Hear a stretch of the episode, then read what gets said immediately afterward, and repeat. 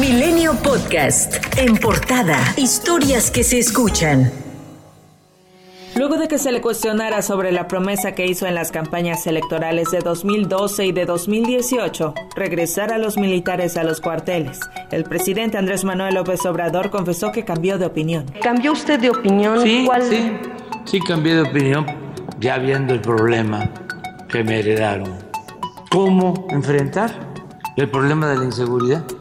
Sí sabía yo desde el principio y estoy absolutamente convencido que la paz es fruto de la justicia y eso es la base de la política de seguridad. Tras la confesión, el presidente celebró la iniciativa presentada por el PRI, que permitirá que el ejército se mantenga en labores de seguridad pública hasta el 2028, en lugar de retirarse en 2024. Hace bien el PRI en rectificar. Es que desde Salinas se empanizaron. Ante el conflicto del PAN y PRD sobre la propuesta del PRI para ampliar hasta el 2028 la presencia del ejército en las calles, el presidente López Obrador exhortó al PRI a divorciarse del PAN. Pues cualquier partido lo que busca pues es salir adelante y si les está yendo mal, pues solo que sean masoquistas. O sea, ¿qué hacen? Sí, si por eso existen los divorcios, y entonces vino la reacción del PAN, pues su dirigente Marco Cortés reiteró que si el PRI no retira o vota en contra su iniciativa, la ruptura de la alianza electoral y legislativa será su responsabilidad. La dirigencia nacional del PRI debe de asumir la gran responsabilidad de seguirle dando vida a la coalición legislativa que le puso un alto a Morena. Yo espero que corrijan que retiren la iniciativa o que la voten en contra, porque de no hacerlo, el PRI cargaría con la responsabilidad y tendría que explicarla. Jesús Zambrano, presidente nacional del PRD, alertó que la alianza Va por México está en riesgo. Exhortó a su homólogo del PRI, Alejandro Moreno, a reflexionar sobre las consecuencias políticas para las posibles alianzas de 2023 y 2024. Sí nos sorprendió y ahora a estas alturas y que el PRI ha salido a defender que eso va a salir adelante, que lo van a acompañar y que le van a dar los votos a Morena para una reforma constitucional, sí pues ha generado una situación de inestabilidad, hay que decirlo así, en el seno de la coalición. La posición del PRD es, ojalá y el PRI reflexione. Y Alejandro Moreno respondió al parecer con doble destinatario al escribir en sus redes sociales que el PRI no recibe ultimátum ni acepta órdenes ni de aliados ni de adversarios. Y adelanto que hoy a las 10 de la mañana presentará su postura en una conferencia. En una coincidencia muy llamativa, la gobernadora de Campeche, Laida Sansores, informó que por ahora ya no hablará de Alejandro Moreno en su programa El Martes del Jaguar, donde dio a conocer audios del priista que lo relacionaban con irregularidades. Navidades Sansores argumenta que esperará a que el juez resuelva el amparo interpuesto por el dirigente del PRI. La audiencia será el 19 de septiembre, tiempo suficiente para que los diputados de Morena, aliados y el PRI aprueben la iniciativa para que el ejército siga en las calles por cuatro años más, pues el martes será discutida en comisiones para votarlo. Después en el Pleno, donde no necesita al PRI, aunque el diputado Rubén Moreira, coordinador del tricolor,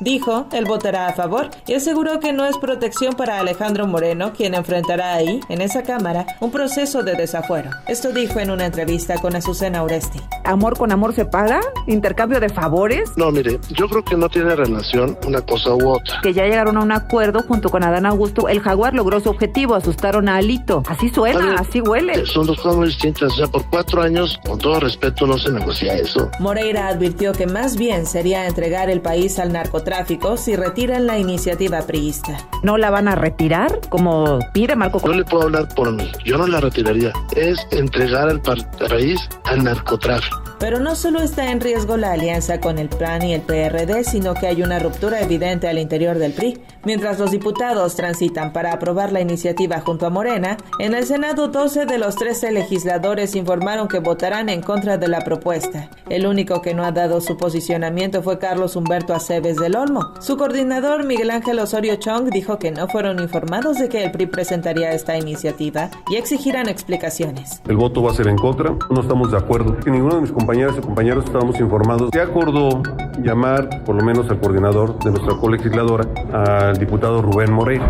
para que pueda contestar algunos de los eh, planteamientos que le habremos de hacer también nosotros. Y la noche de ayer se llevó a cabo la velada por la paz, convocada por el colectivo Seguridad sin Guerra, a las afueras del Senado. Desde las 8 de la noche, unas 250 personas marcharon desde el Ángel de la Independencia con veladoras y pancartas para exigir paz en el país, rechazando la iniciativa de la Guardia Nacional que se discutirá en la Cámara Alta. Los manifestantes argumentaron que desde que el ejército mexicano opera en las calles, se han registrado más de 400.000 muertos, 110.000 desaparecidos y al menos 4.000 fosas clandestinas. Yo creo que ya no podemos vivir más en esta guerra silenciosa en la que nos tiene.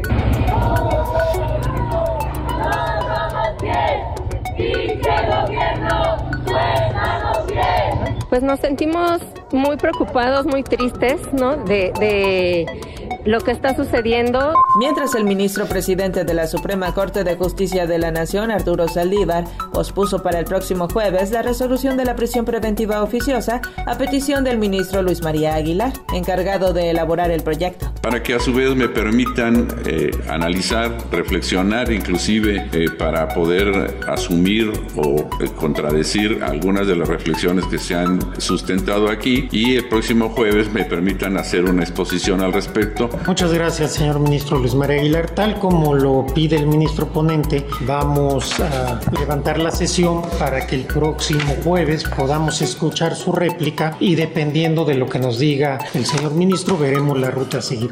Luego de que el senador Ricardo Monreal acusó a la jefa de gobierno de la Ciudad de México de intrigar en su contra ante el presidente de la República para liquidarlo políticamente, Claudia Sheinbaum dijo que no caerá en provocaciones. No voy a caer en provocaciones. Pues es que hay algunas personas que no les gusta que las mujeres este, podamos sobresalir en algún tema. ¿Es una actitud machista? Digo, hay que hablarlo. Pues puede verse así. Pero la verdad es que no quiero entrar yo en un, un debate con un compañero del partido. A mí no me interesa entrar en un debate interno dentro de Morena. A mí me interesa debatir sobre el proyecto de nación, sobre el proyecto de ciudad con los adversarios políticos. La Comisión Nacional del Agua no descarta la posibilidad de que hoy el huracán Kai pueda alcanzar la categoría 3 y que en los próximos días el fenómeno pueda impactar en Baja California Sur. Milenio Podcast.